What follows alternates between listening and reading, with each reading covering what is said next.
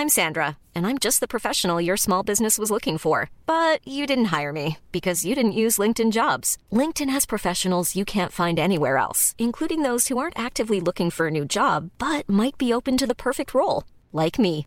In a given month, over 70% of LinkedIn users don't visit other leading job sites. So if you're not looking on LinkedIn, you'll miss out on great candidates like Sandra. Start hiring professionals like a professional. Post your free job on linkedin.com/people today.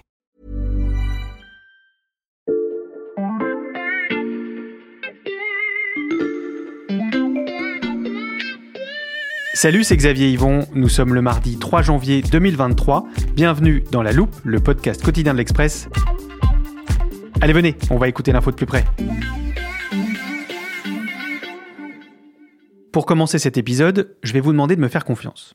Parce que je vais ouvrir l'armoire de la loupe pour y chercher un podcast qui n'a rien, mais alors rien à voir avec notre sujet du jour.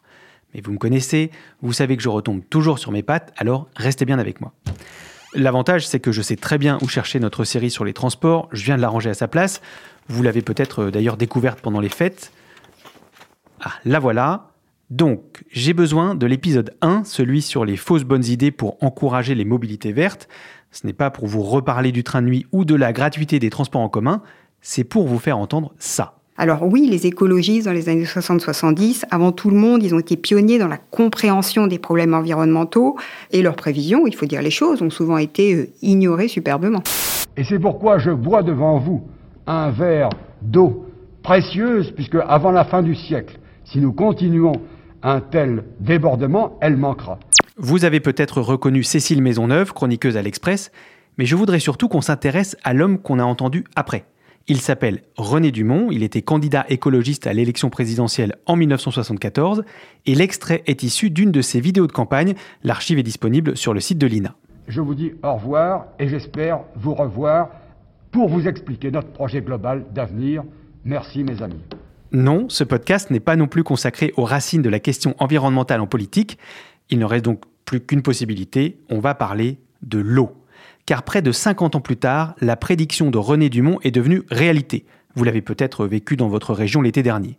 L'eau manque partout, dans les champs, mais aussi de plus en plus fréquemment dans nos robinets, et ce, alors que les ressources de la France paraissent suffisantes sur le papier.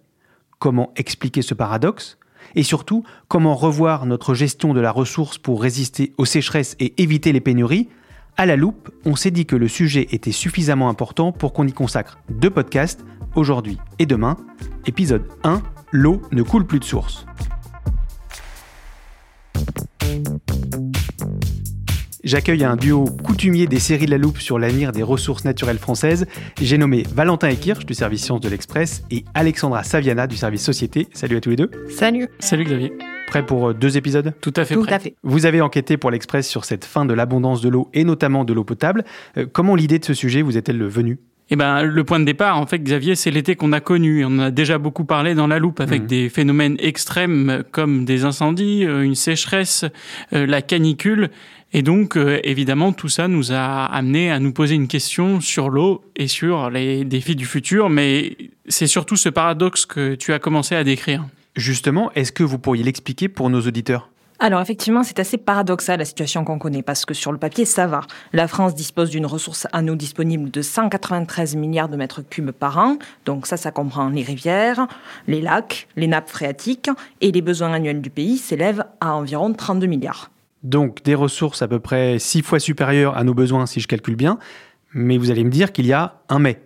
Effectivement, ce mais, c'est que cette eau ne suffit pas toujours selon les endroits. Avec le dérèglement climatique, l'occupation des sols, la concentration de la population, il y a tout un ensemble de facteurs qui fait que ces données sont perturbées et que dans certaines régions, l'état des nappes phréatiques inquiète parce qu'elles peinent vraiment à se recharger. Et là, je ne parle pas d'un scénario d'anticipation apocalyptique, c'est quelque chose qu'on vit déjà un peu partout en France. Oui, ça c'est ce qu'on a vu l'été dernier. Oui, c'est ça, Xavier. En fait, ce qui s'est passé en- en 2022, c'est qu'on a eu des phénomènes On a eu donc un manque de pluie en hiver, et puis on a eu un printemps et un début d'été qui ont été euh, très secs, avec une sécheresse qui était inédite sur l'ensemble de l'Hexagone. Et donc on a abordé l'été avec des nappes phréatiques qui n'étaient pas rechargées et dans lesquelles eh bien, il a quand même bien fallu puiser. Tout cela, euh, a engendré euh, une situation très tendue sur tout le territoire. Il y a eu jusqu'à 93 départements qui ont été concernés par une restriction de l'usage de l'eau, que ce soit la plus petite à la plus maximale. Et c'est ce qui explique que l'on a vu des scènes impensables jusqu'à maintenant, un peu partout sur le territoire. On a eu par exemple plus de 100 communes qui ont vécu des ruptures d'approvisionnement en eau potable au robinet. Hmm. Et ça, c'est quand même relativement inédit. Et la difficulté, c'est que la sécheresse a continué assez longtemps. On a eu beaucoup de départements qui, malgré l'arrivée de l'automne, sont restés sur surveillance. Et ça, ça s'explique parce qu'en fait, ces nappes phréatiques, elles n'ont pas forcément pu bénéficier des pluies de l'automne pour mhm. être rechargées. Parce qu'on a une végétation qui était elle-même très sèche, qui avait extrêmement soif. Or, quand l'eau tombe sur le sol, eh bien, elle est absorbée par cette végétation et elle ne peut pas euh, s'infiltrer directement jusqu'aux nappes phréatiques. Vous décrivez des scènes impensables. Est-ce que ça veut dire qu'on ne s'attendait pas à ces pénuries d'eau? Oui, effectivement. On a posé la question au directeur de l'agence de l'eau Adour-Garonne dans le sud-ouest de la France, qui mhm. s'appelle Guillaume Choisy. Il nous a expliqué qu'ils avaient fait un plan prospectif en 2018 mhm. où il imaginait les conséquences d'un réchauffement de plus de 1 degré par rapport au climat actuel. Et c'est simple, les conséquences de cet été dépassent ce plan prospectif déjà. Il nous a dit nous n'avons jamais connu une situation aussi grave que celle de l'été dernier. Et oui, et on peut ajouter qu'effectivement, euh, avec un été particulièrement sec, tout le monde a eu besoin d'eau et donc, euh, eh bien, la tension sur la ressource était assez forte. Euh, par exemple, j'étais allé en reportage dans l'Hérault, à quelques kilomètres du centre de Montpellier, chez des vignerons. Et les vignerons, normalement, ils connaissent la sécheresse. La vigne elle-même est adaptée à la sécheresse. Mais là, ils avaient besoin parfois d'irriguer les vignes pour maintenir un niveau de production et la qualité du vin. Parce que la vigne, quand elle reçoit beaucoup de chaleur, eh bien, elle va produire des raisins qui sont très en sucre. Et ce raisin très chargé en sucre, eh bien, ça donne des vins très alcoolisés. Hmm. Or, on veut que les vins soient un petit peu plus légers actuellement. Donc, ça a obligé les agriculteurs à s'adapter et donc à trouver des solutions. Ces solutions, on y reviendra plus tard dans cette série, mais d'abord, on va finir d'expliquer pourquoi la France ne peut plus se contenter de ses traditionnelles ressources en eau, car la crise que l'on a observée à l'été 2022 est vouée à s'aggraver.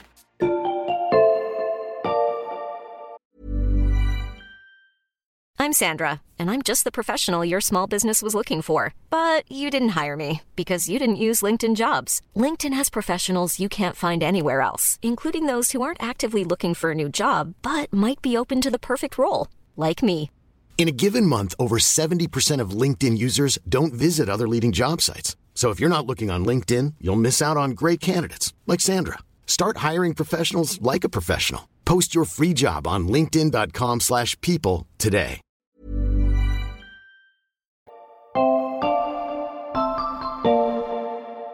En 2050, le thermomètre pourrait se rapprocher des 50 degrés à Paris. Le climat de la ville de Lyon devrait ressembler à celui de Madrid. Et Marseille enregistrera des températures proches de celles de Barcelone.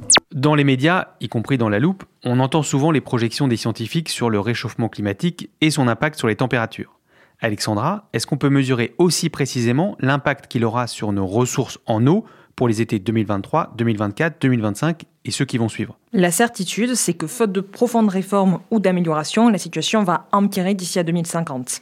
Euh, pour te donner une idée, au niveau national en France, les prévisions de Météo France projettent des records de température. On a plus 6 degrés l'été en moyenne, ce qui veut dire que toutes les réserves d'eau seront à la peine, avec un débit des cours d'eau qui devrait baisser de 10 à 40% et on va avoir des nappes phréatiques qui vont peiner à se recharger. En moyenne, il y aura une diminution de 10 à 25 et ces projections, elles sont valables partout sur le territoire? Alors, les situations vont être de plus en plus complexes au niveau local, euh, même pour les départements du Nord qui seront touchés. Mhm. On sait que d'ici à 2050, par exemple, la température de Nantes sera équivalente à celle de Biarritz en 2000. Hmm. Donc ça, ça va avoir une conséquence très concrète. L'évaporation va s'accélérer partout dans le pays, ce qui signifie que la captation des eaux de surface, les fleuves, les lacs, va devenir de plus en plus difficile, alors même que le niveau des nappes phréatiques va baisser. Oui, et pour l'enquête, on a pris euh, l'exemple de l'agence euh, de l'eau Adour-Garonne. Elle analyse depuis 40 ans les données d'une cinquantaine de stations euh, hydrométriques. Et en fait, elles enregistrent déjà des baisses significatives de leur débit annuel. Cette baisse, elle fluctue entre 20 et 30% mmh. Selon les projections, dans 30 ans, elle pourrait atteindre 70 Et elle pourrait même être plus avancée dans l'année et plus longue. Hmm. Et puis, euh, sur ces projections, Xavier, il y a deux choses qu'on peut ajouter euh, au terme de notre enquête. Je vous écoute. Eh bien, la première, c'est que pour anticiper au mieux ces problèmes de ressources à venir, il faut d'abord connaître l'état précis de ces ressources. Or, on s'est rendu compte qu'on a une mauvaise appréciation de l'état des eaux souterraines. On ne peut euh, faire que des estimations. Et ça, évidemment, ça engendre des incertitudes. Aujourd'hui, on ne connaît pas, par exemple, le volume réel de certaines nappes phréatiques, ni leur vitesse de recharge. Ça, c'est notamment lié à un problème de moyens du Bureau de recherche géologique et minière, c'est le BRGM, c'est euh, Mmh. euh, notre institut euh, géologique national. Olivier Servac, un ancien député LREM, estimait d'ailleurs qu'il faudrait que ces moyens soient multipliés par 5 pour que nous puissions bénéficier d'une vraie connaissance de nos nappes phréatiques. Alors évidemment, la situation est inquiétante, parce que je rappelle que plus des deux tiers de l'eau potable en France vient des eaux souterraines. Donc les prévisions sont réalisées dans les limites de ces problèmes d'appréciation. Euh, quel est le deuxième point? Eh bien, on parle des projections qui vont engendrer des difficultés pour euh, nous, humains, nos activités, euh, l'eau que l'on pourra consommer, notre vie quotidienne. Mais on oublie un petit peu un aspect parfois, c'est celui de la vie autre que la vie humaine, Hmm. c'est-à-dire la faune, la flore. L'eau est une source de vie et le réchauffement a évidemment aussi un impact sur ces cours d'eau. On sait que par exemple, les cours d'eau qui chauffent trop vite euh, vont développer des algues, vont avoir des niveaux d'azote qui vont déséquilibrer le fonctionnement euh, normal des cours d'eau. Il y a aussi évidemment des, des poissons qui vivent dans ces cours d'eau qui ne pourront plus y vivre. C'est un sujet qu'on ne néglige pas dans la loupe. Je vous renvoie notamment à notre épisode qui s'appelle Le prix de la nature. C'était déjà avec toi, Valentin. Pour cette série, on va continuer de se concentrer sur l'eau comme ressource pour la vie humaine. Et vous allez l'entendre, les pénuries que l'on vous décrit depuis le début de cet épisode provoquent quelques tensions.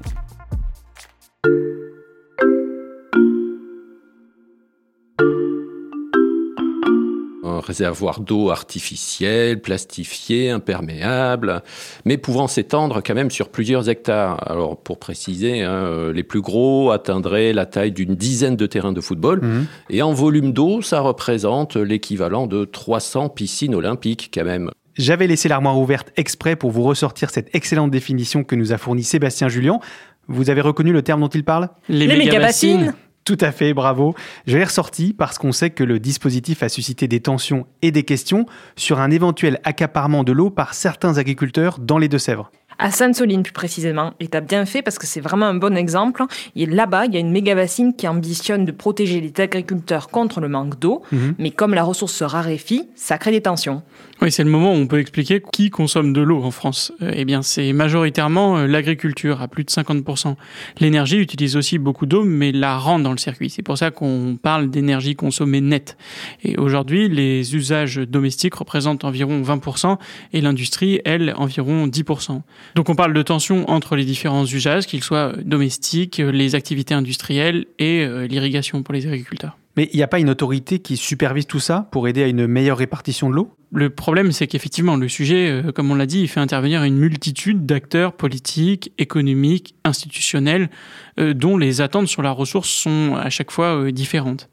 Mais euh, oui, il y a des actions qui sont mises en place. Depuis dix ans, par exemple, euh, l'État travaille à définir les zones qui sont les plus touchées par ces pénuries et où la coordination entre les différents usagers sera particulièrement nécessaire. Ah, et là, il faut qu'on définisse un nouveau terme pour ton armoire, Xavier. Tu remarqueras que je ne l'ai pas refermé, je t'écoute. Oui, c'est la notion de bassin hydrographique. C'est un échelon important puisque c'est celui auquel on gère la ressource en eau.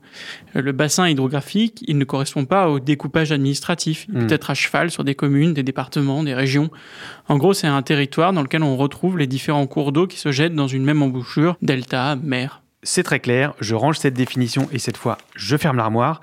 Donc, c'est au sein de ces bassins hydrographiques que sont gérées les tensions que vous nous avez décrites. Oui, en 2019, il y a eu la grande concertation des assises de l'eau. Mhm. Donc, euh, l'État y a développé le principe de PTGE, c'est-à-dire de projet de territoire pour la gestion de l'eau. Mhm. Les PTGE, en fait, c'est une approche à l'échelle d'un bassin Mhm. pour ne plus seulement penser euh, l'endroit d'un projet lié à l'eau, mais aussi son impact sur l'ensemble du territoire et de son écosystème. Donc, par exemple, quand on agit sur une tourbière en amont d'une rivière ou d'une source, on sait que ça va forcément avoir un impact sur les affluents ensuite.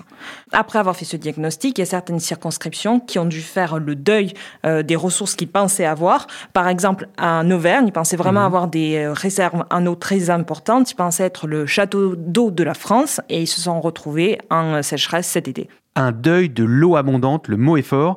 Je ne vais pas tarder à vous arrêter, Alexandra et Valentin, parce que je sens que vous avez envie de nous parler des solutions envisagées face à ces pénuries. Or, c'est le sujet du deuxième épisode de notre série. Alors juste un mot pour te dire que plus qu'une seule solution, qu'une panacée, les acteurs du cycle de l'eau parient sur une multitude d'opportunités, à la fois naturelles, politiques, technologiques, et il y en a qui semblent tomber sous le sens. Alors sans vouloir spoiler l'épisode de demain, vous allez entendre qu'on gaspille beaucoup, beaucoup d'eau, Mhm. et ce même si on fait très attention de notre côté du robinet. Voilà qui devrait donner envie à nos auditeurs. Merci beaucoup à tous les deux. Je vous dis à demain. Eh bien, à demain. À demain. Alexandra Saviana et Valentin Ekirch, votre grande enquête sur l'eau est disponible sur l'express.fr, tout comme l'ensemble des articles de la rédaction. Si vous êtes en quête de bonnes résolutions pour l'année 2023, chers auditeurs, n'hésitez pas à vous abonner pour accéder à une information complète et de qualité.